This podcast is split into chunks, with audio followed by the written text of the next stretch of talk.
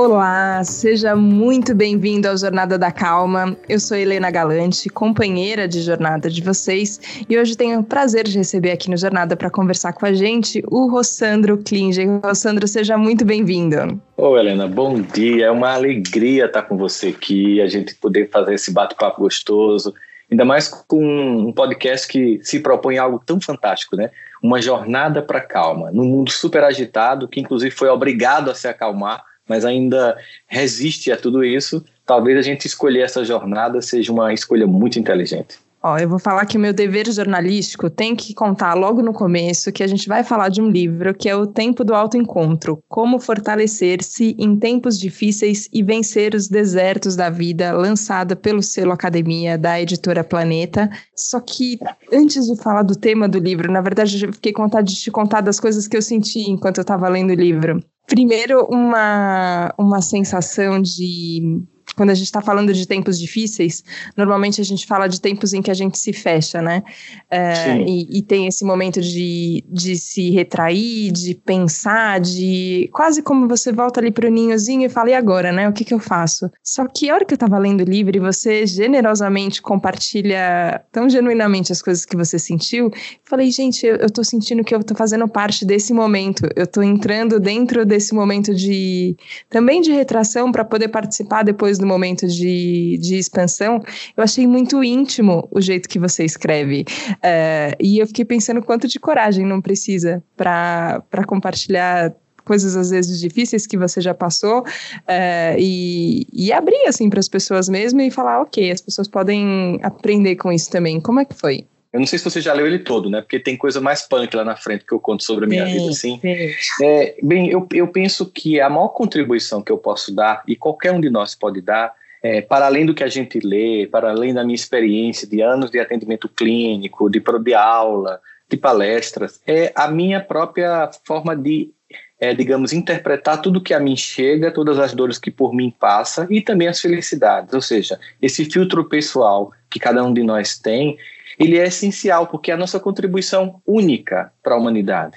E reside aí grande parte do sofrimento humano, é quando a gente abre mão de sermos quem somos, um ser único e completamente idiosincrático, para tentar ser a cópia de alguém que a gente admire, qualquer coisa que o valha. Pode até nos inspirar, mas nunca podemos abrir mão de quem nós somos. Então percebi, não adianta eu colocar aqui o que Freud falou, o que Jung falou, se eu não colocar o que Rossandro falou, sem a pretensão nenhuma de ser nenhum novo teórico da psicologia, nenhum, não é essa a minha pretensão, mas assim, o que, que um ser humano comum é experimentando suas próprias dores e, e, superando essas dores, ao falar disso, talvez encoraje as pessoas a entender que não existem heróis.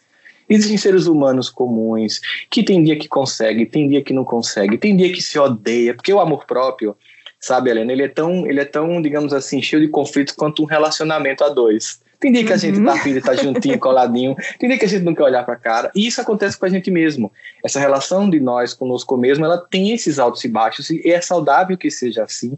E essa idealização, sabe? Porque eu percebia muito assim, os pacientes estavam no consultório e às vezes eles olhavam para mim e faziam: "Ah, mas você, para você é muito fácil, porque você nunca passou por". Ah, e quando eles diziam que eu nunca passei por problema, que eu nunca passei necessidade, eu, eu pensava assim, dizia assim: "Você não sabe quem sou eu. Você tá aqui com um cara que já, né, é igual aquela música: "Você não sabe o quanto eu caminhei para chegar até aqui". E aí eu, eu pensei assim: "Bom, não vou dizer de paciente em paciente isso, porque é que o espaço de fala é do paciente, mas eu quero dizer para as pessoas no livro que todo mundo tem uma jornada, né? E essa jornada é uma jornada que nós passamos, bem ou mal. Por isso que, obviamente, quando eu fui escrever, eu pensei, eu vou me expor aqui, vou expor a mim, minha família. É, eu pensei nisso, me, me, teve uma hora que eu pensei nisso. Disse, algumas pessoas vão criticar, mas eu pensei, mas muitas, muitas vão se inspirar, muitas vão se identificar. Então, geralmente, a crítica é muito pequena e eu não posso, em nome da crítica, evitar de inspirar alguém ou, ou mesmo é, fazer com que a pessoa se identifique. Então, para mim, pesou muito mais essa inspiração e identificação do que a crítica eu fico pensando nisso, sobre como a gente fica se comparando com os outros e fica querendo seguir o caminho do outro e colocando a nossa régua no tamanho da, da conquista ou da não conquista do outro. É, e até acho enfim, uma conversa que eu tive com uma amiga também essa semana, mas eu fiquei prestando atenção nisso, assim, que acho que para psicólogo isso deve ser meio óbvio, mas para mim foi uma ficha que caiu, devo dizer. que a gente sempre fala, ah, a sociedade diz que, ah, que a mulher precisa casar, a sociedade diz que depois dos 30 anos X, a sociedade diz, a sociedade diz. Eu falei para ela, falei, o problema não é a sociedade, o problema é que tem uma sociedade dentro de mim que fica dizendo que eu tenho que fazer. Então, de certa uhum. forma, parece que eu acho isso que nem é tão meu, assim, que eu nem me reconheço. Só que nesse lugar em que eu fico me comparando, quando eu vejo, eu já estou me desculpando por ser quem eu sou. Eu já estou é. achando que eu não, não posso seguir o meu caminho. Mas eu achei que você no livro também conduz isso, assim, ó, que é quase uma autorização, uma permissão para segue o caminho, você... segue o caminho que é seu. Exato. É, você sabe, duas coisas que você falou, acho que são extremamente importantes e libertadoras. Uma é entender que toda normatividade ela esmaga. Quando eu crio o que é um bom aluno, o que é um bom filho, o que é uma esposa ideal, o que é uma mulher ideal, o que é um homem ideal, toda vez que eu crio esses padrões, é, eles não nos servem para motivar a alcançá-los, eles servem para nos mostrar quem nós não somos capazes de ser, porque eles são idealizados demais.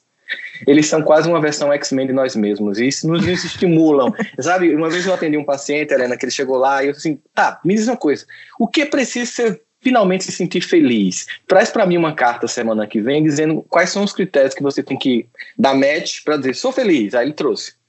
Aí eu queria ter pós em Harvard, eu queria falar seis idiomas, eu queria parecer com. Aí começou aquela viagem, aí eu olhei assim, cara, isso aí, isso aí não é a carta da felicidade, isso é a carta da infelicidade perpétua. Ele disse, por quê? Porque isso disse assim, isso para mim me estimula. Cara, isso não estimula ninguém, isso não é meta a ser alcançada. Esse ser que você criou, é um ser que todo dia olha para você e diz: Olha, idiota, quem você não é. Ele não está dizendo, olha para onde você pode ir. Então faz o seguinte: pede para esse X-Men que você criou, descer aqui para o mundo real e aguentar o que você aguenta e ser quem você é. Aí eu digo que ele é um herói. Porque no mundo, mundo idealizado de Harry Potter é muito fácil você ser super potente, ter uma marquinha e derrotar Voldemort. No mundo real é muito mais complicado.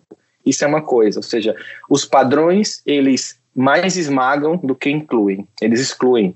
E essa sociedade interna é aquilo, é, é, é muito mais o que a gente comprou do que disseram do que o que nos dizem. Eu não posso controlar o que estão dizendo para mim. Se a pessoa chegar para mim na rua, você é um idiota. Bom, se aquilo reverbera em mim, talvez eu tenha encontrado um lugar de idiotice dentro de mim mesmo. Se, se não está ali registrado em mim, não me diz respeito. Eu não posso me trocar com, com todas as pessoas e nem posso comprar todas as propostas. Acho que curadoria emocional seria a palavra.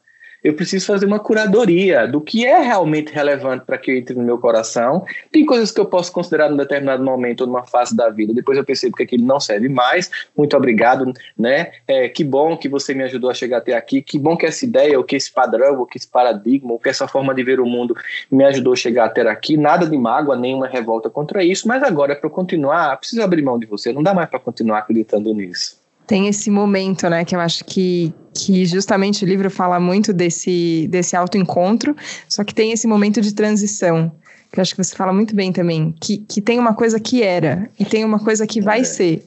E tem, tem esse período, e às vezes eu, eu fico pensando assim, ó, que tem uma é, quase uma aceitação, que às vezes é isso, eu tenho vontade de mudar alguma coisa em mim. Eu falo, eu quero mudar, mas aí eu sei que eu ainda que ainda a coisa não aconteceu, ou que talvez outras coisas tenham que acontecer para essa mudança vir, não pensando lá em eu quero ser o Harry Potter, o mágico, o super-homem, ok. Mas dentro das coisas é, concretas que a gente pode mudar, mesmo dentro delas, às vezes tem passos que a gente tem que seguir. Só que eu acho uhum. que a gente uhum. não consegue lidar com esse vazio da transição. E por isso eu acho a imagem é. do deserto tão poderosa, porque tem um vazio, tem um, tem um espaço, né? Eu não Esse sei nem ato, se é um espaço de tempo ou se é um espaço físico, mas tem um espaço. Eu acho que ele é de tudo ao mesmo tempo, sabe, Helena? Esse ato, esse ato entre um, um, um, uma Helena que ela não quer mais ser e a Helena que ela ainda não conquistou ser, é um espaço em que você vai ter que é, olhar para essa Helena que você está deixando não com ressentimento, porque isso te deixa preso a ela, não com ódio do passado, não com lamento, mas com gratidão, porque todas as escolhas até ali foram as que foram possíveis diante do teu repertório de possibilidades. Então, é te fazer um namastê pro teu passado, sabe? Abraçar o deserto, porque eu preciso, eu é, preciso me desidentificar. O deserto ele tem ele, é, ele tem um papel, ele tem número, inúmeros papéis simbólicos e psicológicos, mas entre eles eu preciso me desidentificar com esse lugar para ir para o novo. E por isso que ele é um lugar provisório, ele é um lugar de passagem, não é um lugar para permanecer. Ninguém suportaria, né? emocionalmente, psicologicamente, simbolicamente, ninguém suportaria viver lá dentro do deserto. Ele, você tem que passar por ele. Para que você possa se desintoxicar, se desidentificar com padrões que não vão mais fazer parte do teu novo momento. Ele é, ele é o ponto de inflexão na história de cada um de nós. Passamos por ele individualmente ou coletivamente, como a gente está tendo a oportunidade de presencialmente viver essa experiência histórica agora da pandemia. Agora, quando quando a gente está falando desse caminho, eu acho importante frisar também que não é um lugar que você vai ficar para sempre. É, e eu acho que isso também nos ajuda, inclusive, a, a ganhar musculatura, né, para poder lidar com todas as coisas que estão acontecendo. Você sabe que é uma transição e que vai chegar um outro momento. Mas eu, eu fiquei encantada um pouco como, como você conduz essa jornada de uma forma que é uma jornada espiritual, e assim, ó, assumidamente espiritual, só que ela não perde a conexão com as coisas que estão acontecendo aqui nessa, nessa esfera tão mundana que a gente está. Então, é, às vezes é isso, é uma jornada de mudar de emprego, é, pode ser um fim do relacionamento, um começo de um relacionamento novo, é, e às vezes eu fico pensando que a gente tem que como se fosse fazer as pazes entre essas duas esferas, sabe? Entender que a gente tem uma, uma dimensão é, espiritual a ser desperta, e eu gostei quando, um pouquinho antes da gente começar a gravação aqui, você falou que a gente tem que despertar muitos, porque estamos precisando, Muito. temos muitos dormindo, exa exato. É, então a gente tem que despertar para essa dimensão, mas isso também vai se refletir no, aqui no, no dia a dia. No acordei, fui fazer mercado, o carrinho do mercado, o que, que eu faço com ele, como eu faço. É, como, como foi para você esse encontro entre essas duas esferas? É, você sabe que eu, durante a adolescência, eu eu tive acesso a um, um físico chamado Fritjof Capra. Ele escreveu dois livros que eles tiveram certa, é, digamos assim, relevância na época. Eu não diria tanto como o Yuval Harari tem hoje, mas ele teve um impacto profundo porque ele foi o primeiro ocidental a fazer uma relação entre a física quântica, as descobertas da física quântica e as quebras de paradigmas das ciências, e apresentando um mundo holístico, sistêmico, que estava integrado. Então, eu li na época era científica, ensino médio hoje. Foi o ponto de mutação e tal da física. E esses dois livros, eles me impressionaram muito sobre a ideia de ver o mundo não desconectado, mas intimamente conectado. O efeito borboleta, tudo aquilo ali, né? Então eu comecei a ter essa visão. O meu mestrado, por exemplo, foi interdisciplinar. Até isso, eu fui fazendo pesquisas que foram. Eu fiz PIBIC durante a universidade, então eu fazia pesquisas que conectavam sociologia com, com, com filosofia, com psicologia. Ainda hoje eu gosto, eu falo sobre economia, falo sobre política nas empresas, falo sobre gestão. Porque se você tiver um olhar restritivo, você empobrece não com a pretensão de ser uma enciclopédia, um, um Wikipédia humano. Não, não é isso, mas é porque é, quando você desconecta as variáveis, elas perdem sentidos. E uma das desconexões que mais empobreceu foi a desconexão entre o, o, o sagrado e o material, o espiritual e o material, como se eles fossem instâncias concorrentes, como se eles fossem separados, quando na verdade eles são intimamente ligados. Então, assim, para mim, o, o, sagrado não é, não é uma experiência mística que eu vou ter no final de semana. Para mim, o sagrado é uma experiência cotidiana de viver, né? Por exemplo, é, tá no supermercado, saber que eu tenho que correr porque a gente tinha marcado compromisso agora e dizer assim, papai, dá uma ajudinha aí, porque eu vou ter que dar uma carreira agora. ou seja, eu, se eu não puder contar com ele com uma coisa simples dessa, ou seja, é no cotidiano, assim, é como se fosse um relacionamento que eu tenho que, me, que desenvolver, uma intimidade, e essa intimidade não pode ser desenvolvida só no final de semana, porque aí fica, quando a gente faz essa separação, a gente cria aquele, aquele cinismo de você ter uma experiência aspas, transcendental nos seus sistemas de crença de final de semana, chamar os que pertencem ao teu sistema de crença de irmãos, ou qualquer nome que identifique o grupo, mas segunda-feira ser tão sacana como qualquer pessoa, porque aquilo não te toca no teu cotidiano. Entende como assim, essa ética, essa transcendência, essa visão fraterna é só para os meus. É aquela ideia do do quem é o meu próximo, né, que o doutor da lei pergunta para Jesus. E o samaritano é quem responde no gesto, no gesto cotidiano. Ele vai lá, passa, simplesmente ele tem empatia, porque, como diz o texto, ele é movido de íntima compaixão, mas olha o detalhe, ele vai lá, ajuda o cara, leva na estribaria, deixa uma graninha para pagar as despesas se tiver mais alguma coisa, né? Tipo assim, o cara não tinha uhum. plano de saúde, então, se tiver mais alguma coisa, fica aqui pago, mas ele segue a vida dele, ele continua a jornada dele. Ele não, ele não empatou a vida, ele não parou a existência nesse processo. Então, assim, ou seja, você percebe que é uma coisa cotidiana, e toda vez que eu, que, que eu tiro Deus do cotidiano, ele vai para um lugar em que eu vou ver, eu vou ver essa relação de forma cínica. Então, é preciso viver isso cotidianamente. Por isso que tem muita, isso é discutido na sociologia, muita adesão sem conversão. Porque conversão não é mudar de religião. Conversão é mudar de atitude em qualquer sistema de crenças. Entende? A adesão é quando você apenas adere a um conjunto de ideias que você acha legal, mas aquilo não muda o teu comportamento. Então você é uma pessoa completamente que vive numa, numa, é, é, numa cisão psíquica, sabe? Existe você no final de semana e você no dia de semana. Então, assim, isso, isso com o tempo começa a provocar uma angústia, porque a alma está dizendo aqui, isso aqui é fingimento, não é concreto. Estou tentando lembrar a frase exata que tem no livro, quando você fala que da gente saber o que é bom, mas às vezes não fazer o que é bom. A gente sabe, mas a gente faz o errado, como se fosse assim. É, e eu fiquei é, pensando Paulo isso assim. Fala, né? Isso, essa frase. Quero como fazer é? O bem, é, o bem que quero fazer não faço, mas o mal que não quero faço. É o que Freud vai muito tempo depois na psicanálise chamar de ambivalência psíquica. Né? Existe, a, existe o meu lado sombra e meu lado luminoso. É, quando eu não aceito meu lado sombra, o que é que eu faço? Eu projeto nos outros. Então, os outros que não prestam, ou que têm uma, uma sexualidade diferente da minha, que é anormal, é patológico, entende? Então, porque eu não estou vendo a minha sombra. É, no, no evento da mulher adulta, para você ver a questão do cotidiano, você chega lá naquela hora da mulher lá, e eu, eu falo assim, cara, por que, que ele não resolveu logo a parada? A mulher está na maior angústia. é, não, eu, porque eu, eu, eu, eu quando Sim. eu fico lendo o texto, eu fico, fico conversando assim, por que, que não resolveu? Eu fico imaginando, você imagina algumas soluções práticas. Ele poderia ter jogado a capa da invisibilidade possibilidade de Harry Potter nela, ninguém mais haveria. Não poderia.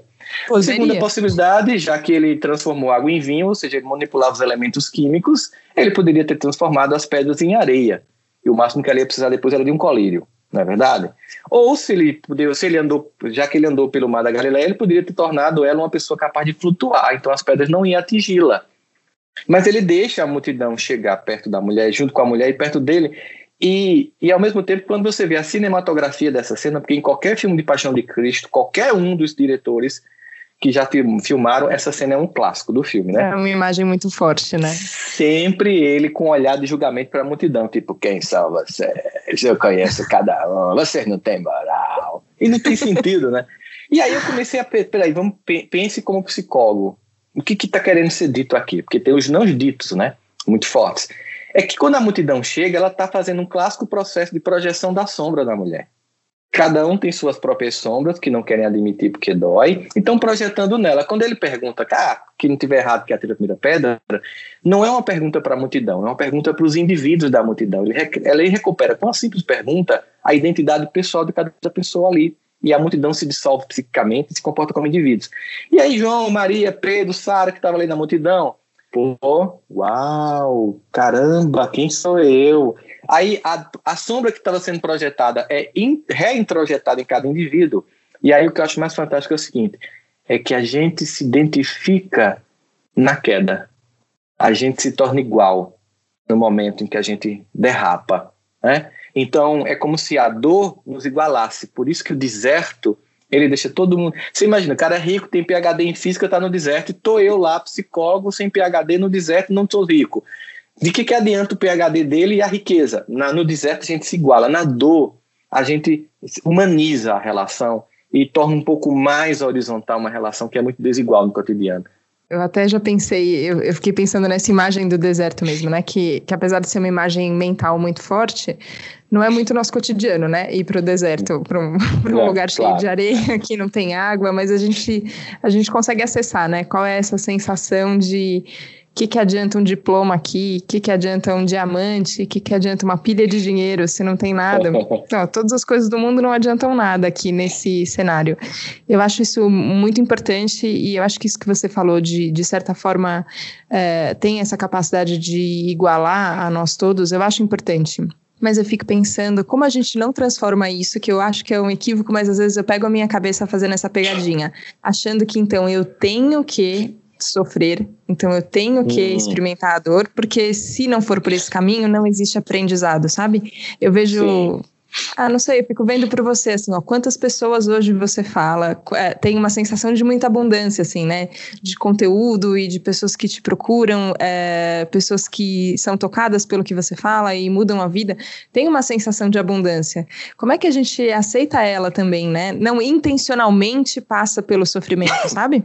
Pergunta muito, muito massa, sabe essa, Helena? Porque uma coisa quando a gente fala do deserto, não é dizendo que é obrigado, é necessário, tem que ir, mas que invariavelmente em momentos da vida isso acontece. Quando a pessoa acha que isso tem que acontecer, ela busca uma coisa que não é necessária. Eu poderia até agora usar um, um axioma oriental que diz: o homem sábio, o homem, o homem comum, não aprende com os erros, o homem inteligente aprende com os próprios erros e o sábio aprende com os erros dos outros. Então, se eu olhar o deserto do outro, eu evito entrar num naquele ponto ali. Então, aprendo, né? Então, quando eu coloco, por exemplo, a minha vida, é uma tentativa disso, assim, ó, ó, aconteceu comigo isso, ó, evita você puder, não faz, não, não chega, não cai essa ficha, como você falou, com, com 40, com 30 anos, cai com 20, você vai poupar aí uma boa caminhada, você vai, sabe, você vai desviar de um monte de coisa que não é necessária, que é o que os nossos, os nossos pais dizem, não vai por aí, ah, eu já fui, a gente, não, eu sei que eu consigo, tem aquela época da sentimento de vulnerabilidade na, na juventude, uhum. não, não vai, olha, vá por mim, eu já caminhei para não, você é, não é da sua geração, você não sabe o que eu estou vivendo, mudam as coisas, mudam certas coisas, mas no fundo, no fundo, as dores humanas são as mesmas. Então, quando você escuta, você evita. E claro, muitas vezes o próprio sentimento do deserto ele é fundamental para poder entender a abundância. Porque quando você não tem a experiência da falta, você não entende o que é o excesso. E você acha que aquilo é comum e é dado. E aí você se torna blazer, sem prazer.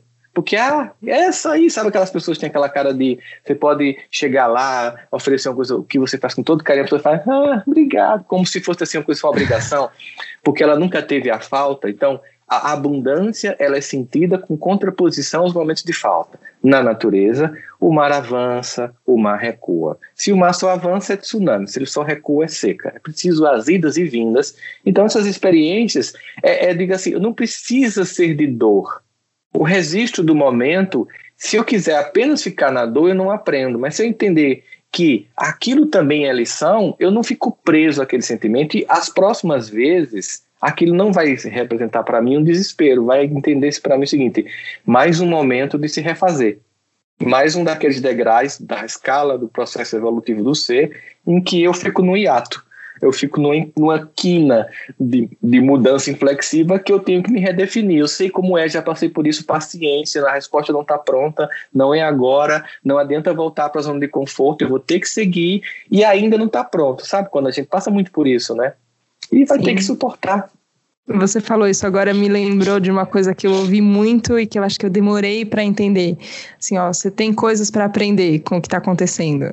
E parece meio óbvio, né? Você falar, ah, se eu tô passando por isso, alguma coisa eu tenho que aprender com isso. Mas eu demorei a entender que, de verdade, todas as coisas é, que eu julgava boas, que eu não julgava boas, qualquer que fosse a configuração da, do que estava acontecendo, eu tinha uma coisa a aprender. E eu acho que quando a gente mantém isso, tá aqui, ó, eu querendo fazer um papel de pai e mãe no, no podcast, mas é verdade, compartilhando assim, porque foi uma coisa que a hora que eu entendi mudou muita coisa, que que tem lições e que a gente pode aprender as lições que tem e aprender rápido para poder continuar. Sobre Sim. continuar, eu queria te perguntar sobre o poema que tem no final do livro, que eu achei muito bonito. Queria te, primeiro te perguntar sobre o exercício da escrita. Você já tem outros livros, é, então é, é, uma forma de comunicação que para você é bem natural. Mas eu gostei de ter um poema ali no final também, de um outro jeito, né? Pois é, eu, eu acho que eu tenho hiperatividade e déficit de atenção, né? Então, isso foi uma coisa que me marcou muito durante o, a escola, e, e, e, era uma coisa que fazia com que muitas pessoas não acreditassem que eu seria capaz de terminar o ensino médio. Mas a minha mãe, meu irmão mais velho, fazia, vai terminar assim, né? Com aquele olhar da minha mãe, tipo, ou vai ou vai, sabe? Só que ela respeitou muito o meu jeito. Ela entendeu que eu não conseguia ter aquela disciplina de sentar, estudar, fichar o livro, marcar o texto, depois fazer um resumo. Eu nunca consegui fazer isso porque me dava impaciência. Então termina que isso hoje também é uma coisa legal, assim, eu faço meu eu multi, multitarefa. É, eu descobri que isso era legal, por um lado, mas que eu também precisava de foco. Então, quando eu preciso de foco, eu agora consigo fazer isso. Para terminar o livro, eu tenho que ter foco. Mas eu toco violão, eu componho música, eu faço poema. Então, assim, só que muitas dessas coisas eu ainda não tinha colocado para as pessoas. Tem muita coisa que as pessoas ainda não sabem. Então, tá vindo agora uma pessoa que compõe, tá vindo agora uma pessoa que, que faz poemas. Eu estou deixando devagarzinho porque eu estou querendo é, é é, é, como se fosse assim, é mais uma forma de falar disso, né? Agora a forma da escrita foi assim. É, eu não me imaginava escrevendo, nem nunca me imaginei escrevendo um livro, nem como escritor. Mas a minha mãe era jornalista. E então eu vivi nesse mundo jornalístico. Quando entrou nas redações computador, minha mãe não se adaptou ao computador. Então ela fez o seguinte, ela comprou, nós compramos um computador lá para casa e ela continuou fazendo os textos à mão só que em vez de ir para aquela maquinazinha dela, né, da IBM para digitar, com aquela esferinha, tá, tá, tá. Não é do teu tempo, não, Helena. Tu tá rindo, mas, mas tem um barulhinho, eu sei qual é, sei qual é. qual é, né? Pronto. Então o que que acontece? Eu, eu peguei o computador, ela, ela, ela escrevia o texto à mão, me dava para eu digitar. Eu digitava, imprimia, aí ela corrigia. Aí eu digitava, imprimia, ela corrigia. Só que ela fazia isso assim, muitas vezes. E me dava muita raiva. Eu ficava muito puto. Mas eu não aguento mais, pelo amor de Deus. É, é a trigésima vez, eu não suporto mais. Ela não tem o que fazer. É o jornal que bota o dinheiro da, da feira na casa, então você tem que digitar. Eu ficava muito irritado com aquilo, mas foi engraçado porque quando minha esposa ela percebeu que as pessoas, quando iam para as palestras, elas queriam alguma coisa para levar para casa. Aí minha esposa fez: seria bom você escrever sobre o que você fala porque você poderia aprofundar mais do que uma hora e meia de palestra, as pessoas poderiam levar um conteúdo para casa. Aí eu pensei, tá, um hiperativo escrevendo livro vai ser muito legal. Você sabe que o primeiro livro que eu escrevi, o primeiro livro que eu escrevi eu tomei Ritalina, que é de hiperfoco, assim, né? E, e, eu, eu, o primeiro dia eu, eu sentei de 8 da manhã e, e saí da cadeia de 2 da madrugada. E eu esqueci de comer. Eu tive dor de cabeça. Eu tive, eu, eu, aí da outra vez eu digo, nossa, aí botei o alarme, assim, acorda, toma, aí você, você vai, toma café, toma água, fui hidratando, porque eu fiquei parecendo aquele filme que o cara toma uma droga e fica com uma inteligência superior e tal. Mas não é bem assim, só que me deu um foco. E depois eu comecei a aprender a ter o foco sem tomar o medicamento, porque me dava muita dor de cabeça. Só que aí você vai, claro, foi igual quando eu fiz pesquisa, quando eu fiz pós-graduações. No começo você é meio é, estressante, depois você ganha ritmo, né? Quando eu comecei a escrever, Aí eu lembrei, você não assistiu esse filme, a primeira versão do Karate Kid você não assistiu, Miyagi. Acho que não. Então tem uma cena, não. não assistiu, mas se tem pessoas da minha idade, vão lembrar. Tem uma cena que ele quer aprender a lutar karatê porque ele quer derrotar alguém na escola. Ele vai para um mestre japonês e o cara, o cara manda ele encerar e manda ele pintar a casa e encerar os carros. E ele fica muito irritado porque ele está sendo explorado. Ele, você está me explorando. E aí ele bota ele para pintar e encerar, e quando ele faz o movimento de encerar e de pintar, é um movimento de defesa. Então ele estava treinando sem saber. Aí eu lembrei da minha mãe. E eu disse: enquanto ela me obrigava a digitar os artigos, eu aprendi a escrever do jeito dela, sabe? Inclusive está no meu projeto. Ela escreveu vários textos, ela escreveu muitos textos, ela era uma jornalista opinativa.